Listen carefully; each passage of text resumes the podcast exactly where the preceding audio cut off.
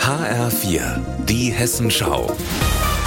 Unser Thema aus Südhessen und Rhein-Main.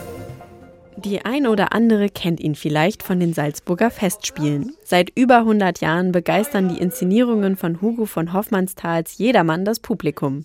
Ab Freitag wird die Bühne des Theater Darmstadts Spielort für den Jedermann. Oder wohl besser, Spielplatz. In der Mitte der Bühne steht nämlich ein riesiges Bällebad, gefüllt mit roten Kugeln. Ich bin Sarah Bembornia und darf schon heute noch vor der Premiere einen Blick hinter die Kulissen werfen. Dass ich mir wahrlich machen mag, so heute wie morgen, fröhlicher Tag! In Kieran Joels Adaption des Klassikers tritt der Jedermann als Lebemann auf. Die drei Hauptdarstellenden touren im Adidas Hipster-Look mit bunten Trainingsjacken und klackernden Cowboystiefeln über den Lustgarten der Moderne, mit Rutsche und eben auch Bällebad.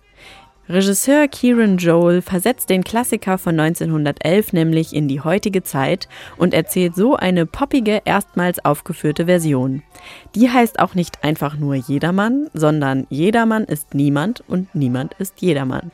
Deswegen reicht auch nicht nur ein Jedermann, sondern es gibt gleich drei Jedermänner in der Inszenierung. Das heißt, dass wir das Thema sozusagen der verschiedenen Perspektiven und der Mensch als, als ein komplexes Wesen verstärken wollen. Und wir sagen, es, es gibt eben nicht nur den einen, sondern es gibt mehrere, die aber dann letztendlich doch in, auch in ihrer Individualität eigentlich total gleich sind. Hoffmannsthals Stück Jedermann erzählt die Geschichte vom Sterben des reichen Mannes.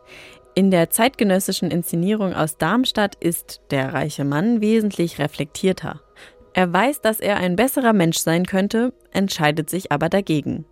Und so steckt im Jedermann in Darmstadt auch ganz viel Kritik am System. Ich habe mich doch nicht ausgesucht, in eine Gesellschaft hineingeboren worden zu sein, die so viele Systeme aufweist, die Probleme und Leid verursachen. Ja, und ich, ich habe das Gelacht werden darf trotzdem, wünscht sich der Regisseur.